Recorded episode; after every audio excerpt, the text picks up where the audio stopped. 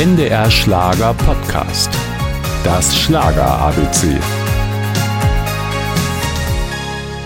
Das Lied habe ich gesungen für die, die heute alle schon 18 geworden sind.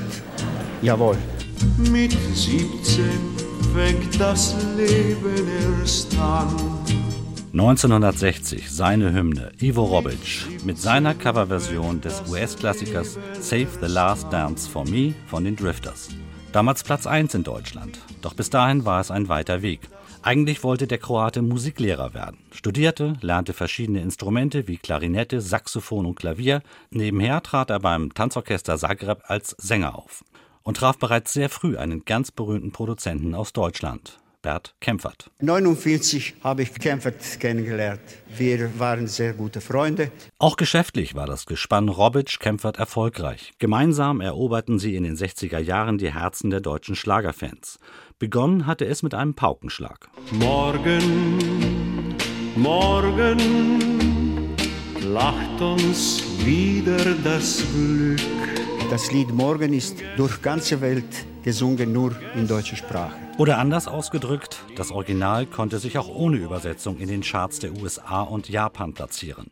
Das war neu und so einige Evergreens sollten folgen. Ein ganzes Leben lang bleibst du jetzt bei mir. Rot ist der Wein,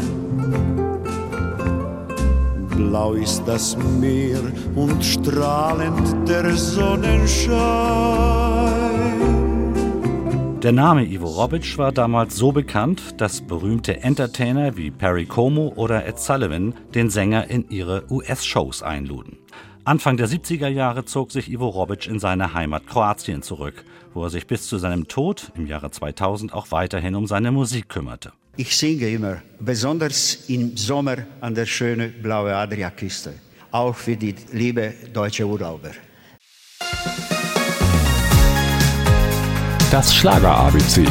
Ein Podcast von NDR Schlager.